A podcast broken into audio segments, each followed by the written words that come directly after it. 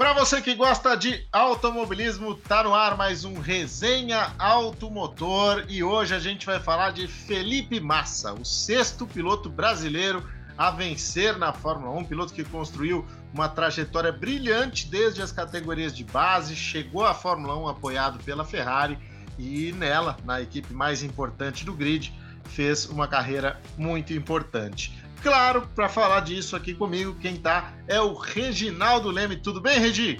Tudo bem, Tiago. É muito legal fazer sempre essa resenha e ainda mais falando de um amigo como o Felipe Massa. Que prazer estar com você nesse papo. Com certeza vai ser muito bacana. O Felipe que te chama de meu irmãozinho, né? Isso é muito legal. É uma, é. uma relação que eu vejo que vocês têm que com certeza foi construída, não é de hoje. Então tem muita coisa bacana para você não, contar não é, pra gente. Não, de verdade, não é de hoje, mas é melhor irmãozinho do que tio, como era antigamente. né? É verdade, Regi. Boa, boa. Bom, antes da gente seguir aqui com a nossa resenha, eu quero dizer que quem nos apoia nesse podcast é o Banco BRB, que está presente em mais de 5 mil municípios pelo Brasil e que vem deixando a sua marca como um dos principais patrocinadores do automobilismo brasileiro.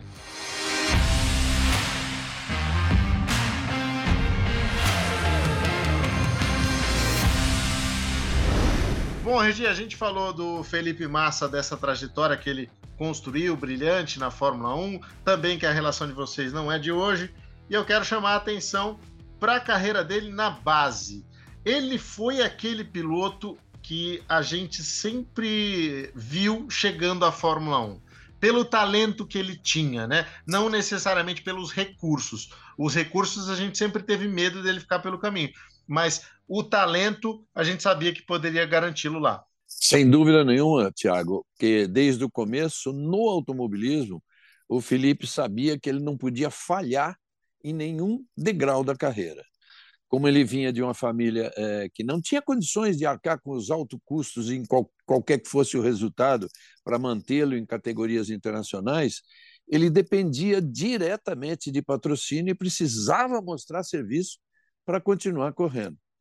E foi assim que ele, primeiro, ganhou a, a Fórmula Chevrolet aqui no Brasil em 99, foi campeão, e resolveu se aventurar pelos campeonatos de Fórmula Renault italiana e europeia em 2000. Só que ele só tinha dinheiro para as primeiras corridas. É, uma vez eu falei com ele, eram quatro corridas e ele teria que voltar para o Brasil. Mas logo na estreia ele ganhou. Depois ganhou a segunda corrida é, ganhou a terceira e continuou indo sempre muito bem e ele acabou recebendo o apoio da equipe para continuar, mesmo assim, já não tendo mais nada do orçamento que pudesse ajudar a equipe, a equipe percebeu que estava ali uma, uma joia para ela apostar e, e burilar né, essa joia. E a recompensa pela decisão, pelo apoio, é, veio porque o Felipe de fato venceu os dois campeonatos, o da Fórmula Renault italiana e a europeia em 2000, é, e que ninguém tinha conseguido isso até então. Aí, em 2001, ele subiu para a Fórmula 3000 europeia e, mais uma vez, teve uma temporada brilhante, terminando com o título de campeão.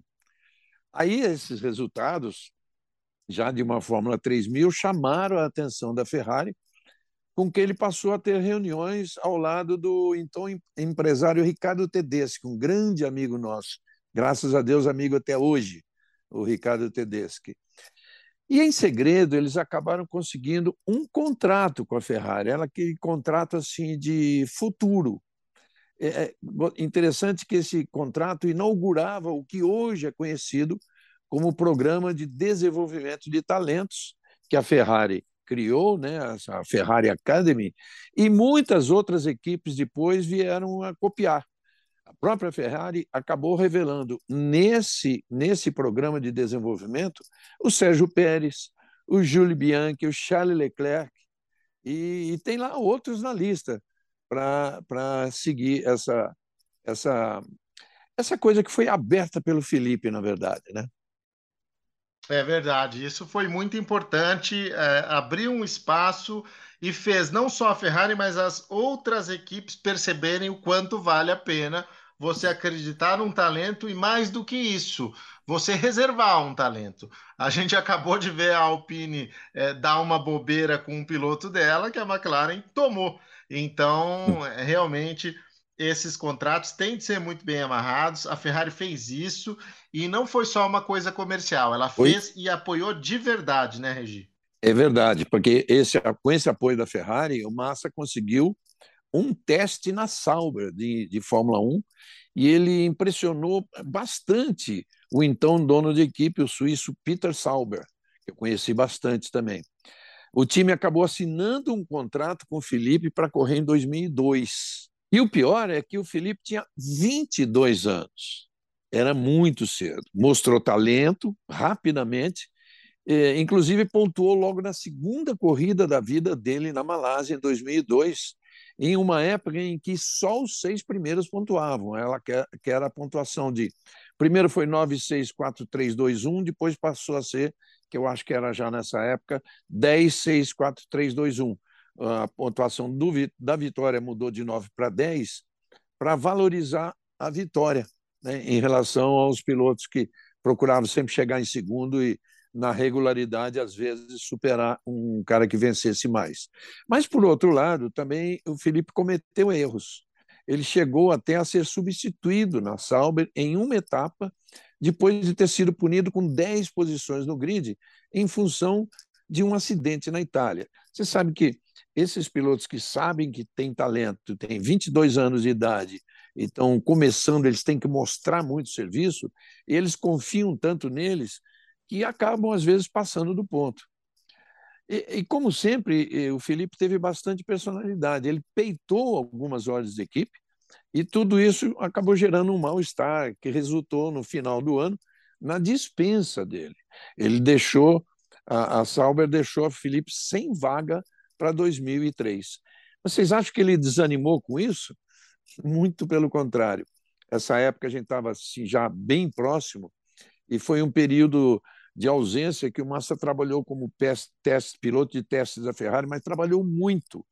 Não só continuou impressionando a equipe, como também ele mostrou que estava maduro o suficiente para voltar ao grid, pela própria Sauber.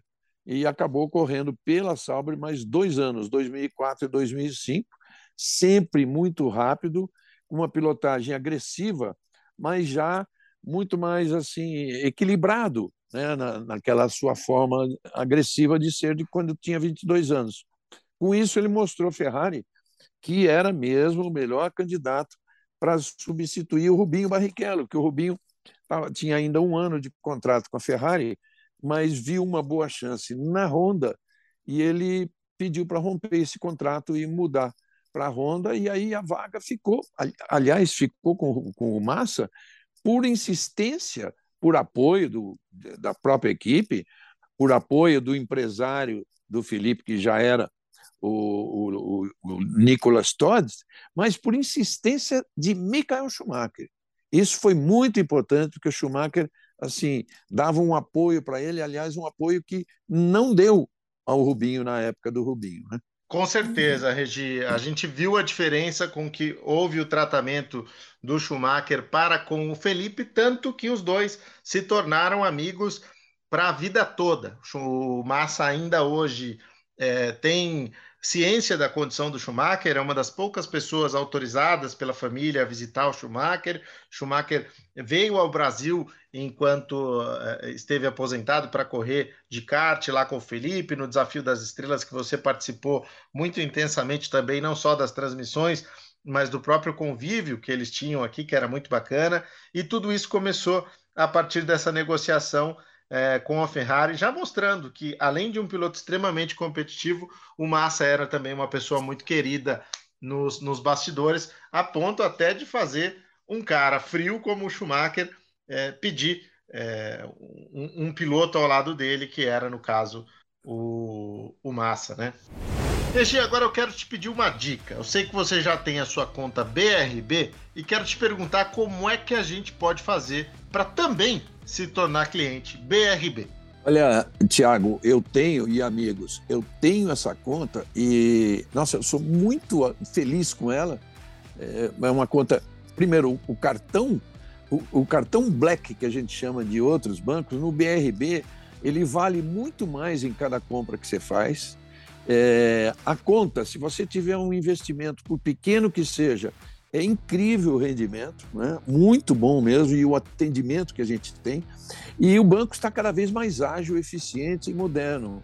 É, basta dizer que em três anos são mais de 4 milhões e meio de clientes adquiridos, né?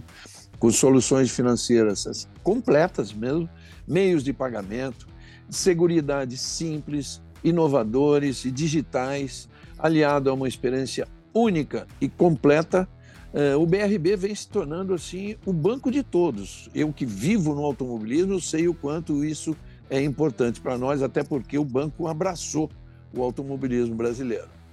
Foram liberados mais de 32 bilhões, bilhões em crédito para impulsionar a economia, além de 6 bilhões concedidos para o crédito imobiliário.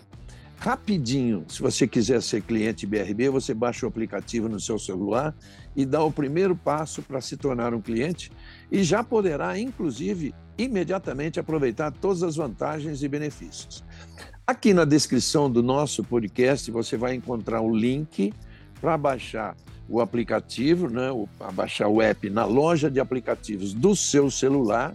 Aí é só abrir a sua conta com muita facilidade agora mesmo. Gente, acredita, é rápido, fácil e vocês vão ficar muito contentes com isso.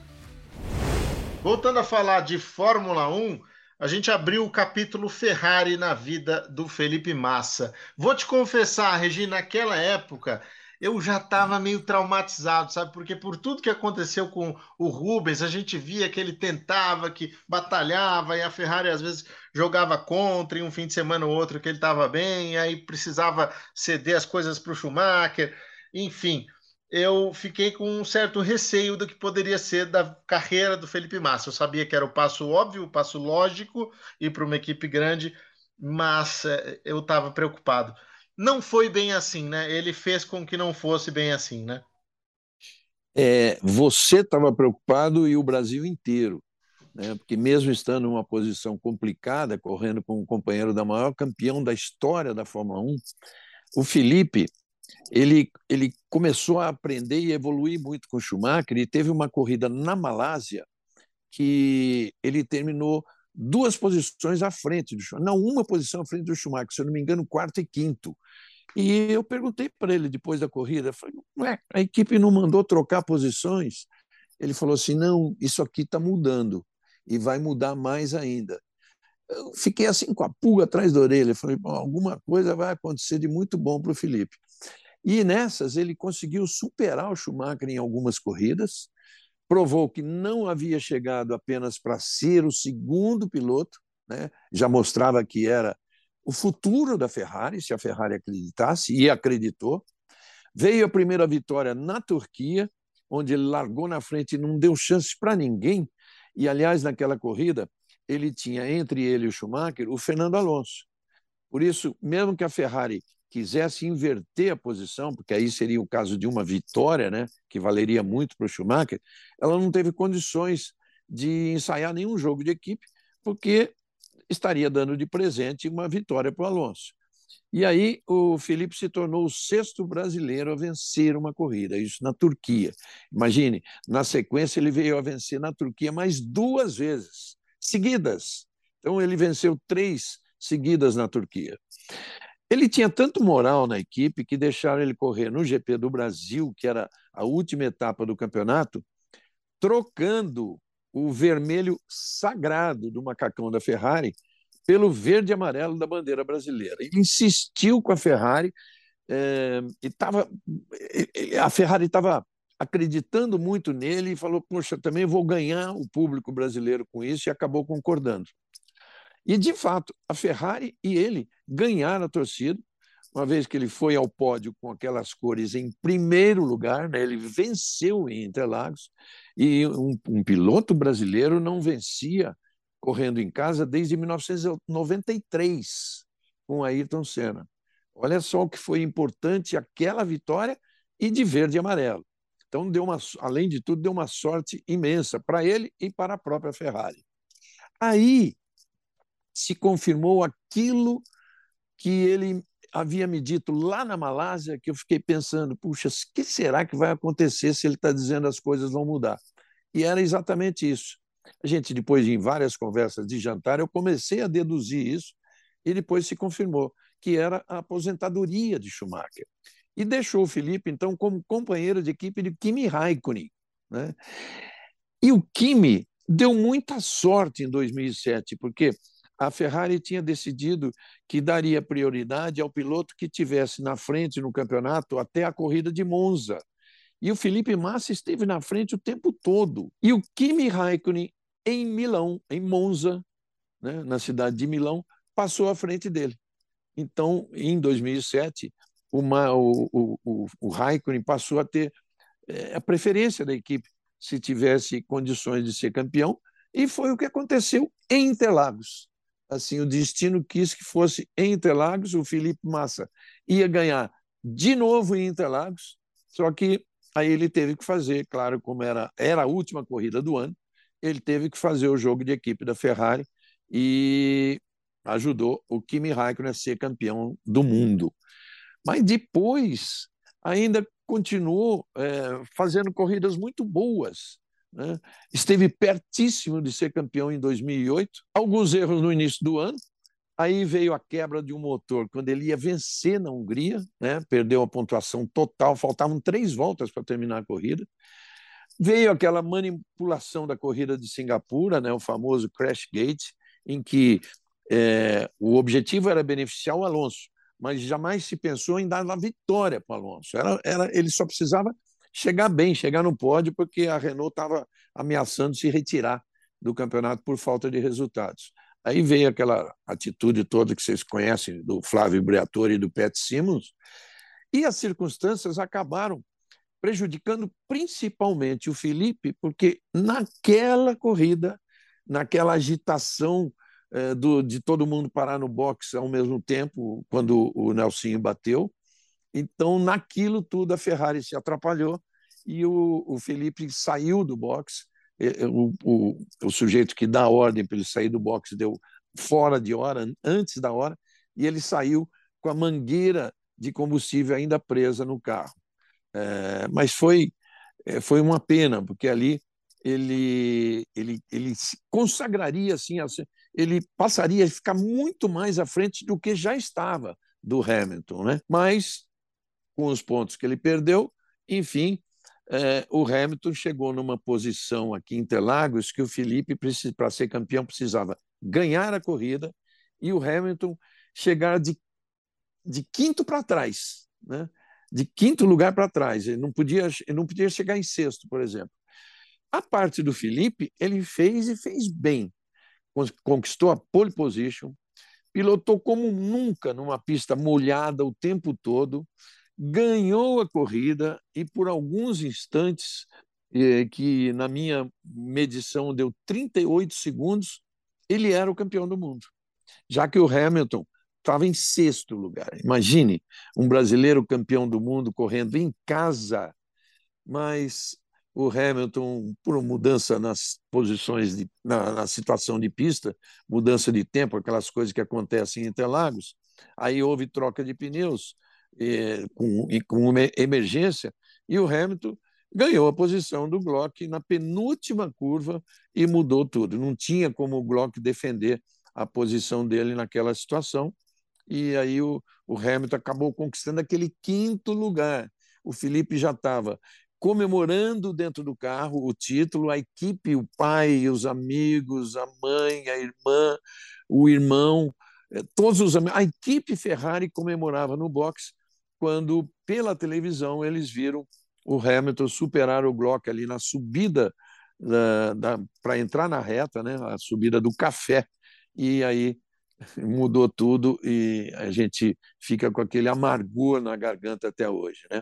tem aquela cena inesquecível ali da, da família comemorando, e depois o Hamilton ultrapassando o Timo Glock. Mesmo assim, a Ferrari tratou o Felipe como um campeão moral que tinha virado o piloto número um e esperavam dele novas conquistas. Mas acabou acontecendo aquele acidente que até hoje a gente coloca como um marco na carreira dele, né, Regi? A partir dali, realmente as coisas começaram a, a ir para um outro caminho que resultou mais tarde, inclusive na saída da Ferrari, enfim, ele, ele não foi mais, uh, não vou dizer feliz lá dentro, mas ele não obteve os resultados que ele desejava mais dentro daquela estrutura. É, teve aquele acidente lá na Hungria, né, com a mola, coincidentemente com a mola do carro do Rubinho, foi aquele gravíssimo acidente na Hungria, é, ele poderia nem ter se recuperado pela forma como ele perdeu totalmente os sentidos. Passou oito, nove dias no hospital de Budapeste, alguns bons, metade desses dias nós ficamos lá com ele. Cheguei a falar com ele antes de voltar para o Brasil, quando ele já estava aí lúcido, né, falando normalmente, assim bem, bem machucado, com na altura do olho, em cima do olho, né, na testa.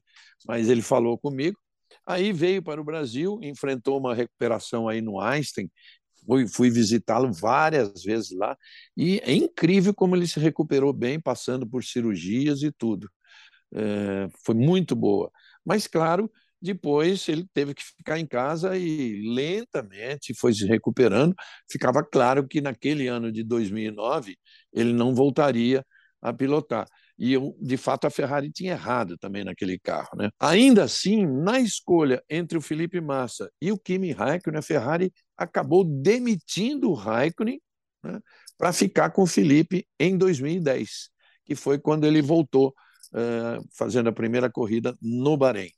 Aí então o novo companheiro do Massa era o Fernando Alonso e as coisas começaram a se complicar na Ferrari.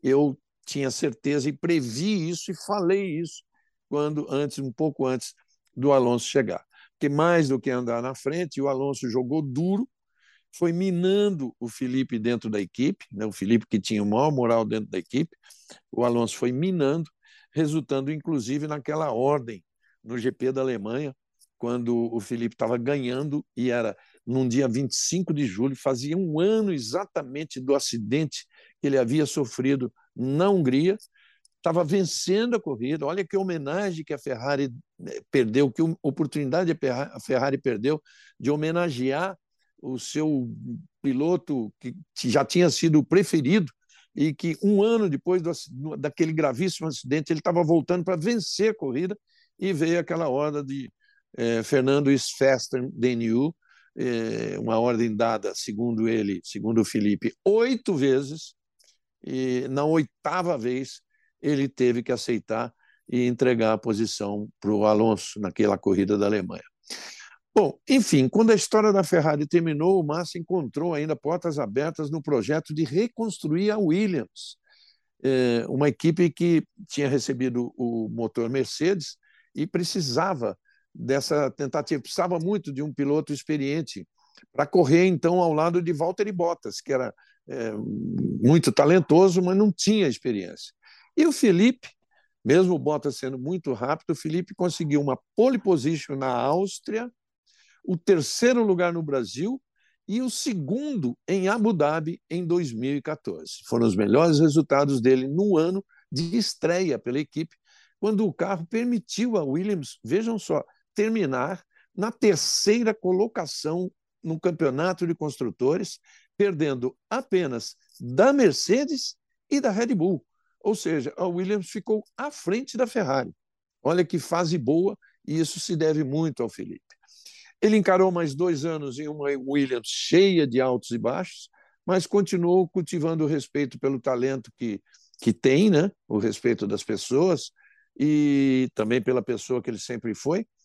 E não por acaso as equipes o aplaudiram de pé naquela emocionante despedida que ele fez em Interlagos, é, assim, eu, eu acho que não ele, mas o Brasil deu a sorte de o carro parar pertinho do box, ou seja, ele pôde, debaixo de um chuvisco ainda, ele pôde voltar a pé para pro, os boxes, cruzar no meio de várias equipes, inclusive a Ferrari, sua ex-equipe, e a, todos os mecânicos pararam para aplaudi-lo. Aí a corrida estava parada naquele momento, até chegar uh, o Filipinho, o filho dele, a Rafa, a mulher dele. Foi um, abraço super emocionante e chegar a Williams no retorno ao boxe depois de abandonar o GP do Brasil de 2016. Foi, eu posso dizer para vocês, eu acho que foi a maior, foi das maiores com certeza, emoção que eu senti em toda a minha carreira na Fórmula 1. E todo mundo imaginava, claro, era a despedida dele no GP do Brasil, mas depois veio toda aquela história, porque justamente no ano de 2016, depois da corrida de Abu Dhabi, o, o Nico Rosberg sendo sagrado campeão do mundo, ele resolveu de uma hora para outra abandonar é, a Williams.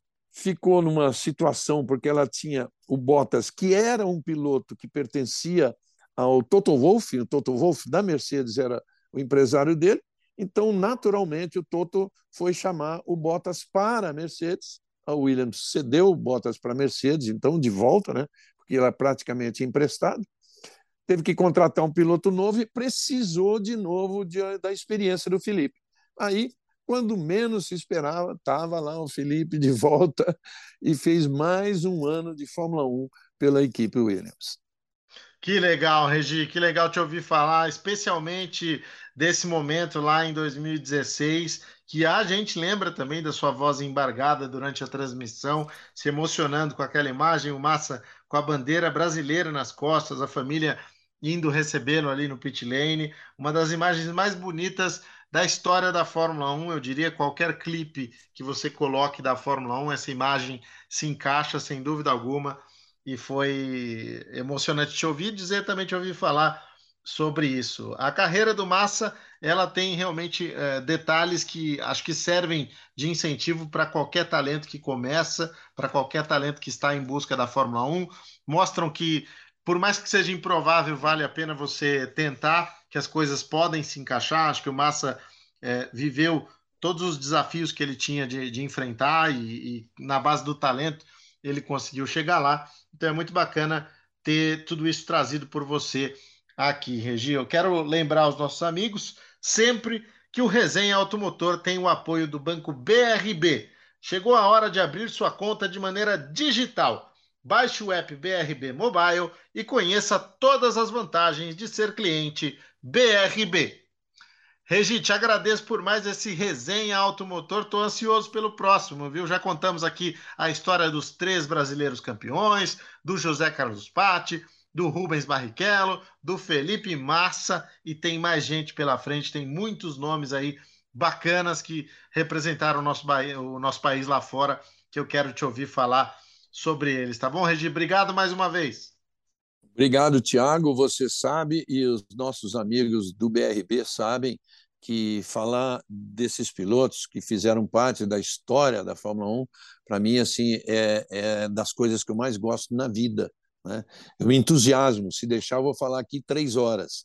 Então, vamos aguardar pelos próximos. E eu deixo aqui um grande abraço a todos vocês do BRB, os que não são clientes e que os que são e que os que não são devem se tornar clientes o mais rapidamente possível, porque é um negócio que me, me, me agrada muito. Além do que a gente tem que apoiar um, um banco, um BRB, Banco Regional de Brasília, que se tornou, que se nacionalizou, e um banco que apoia, abraçou o automobilismo brasileiro dessa forma. Muito obrigado a todos vocês e um obrigado especial ao BRB. É isso, meus amigos. Nos vemos na próxima. Até lá. Tchau, tchau.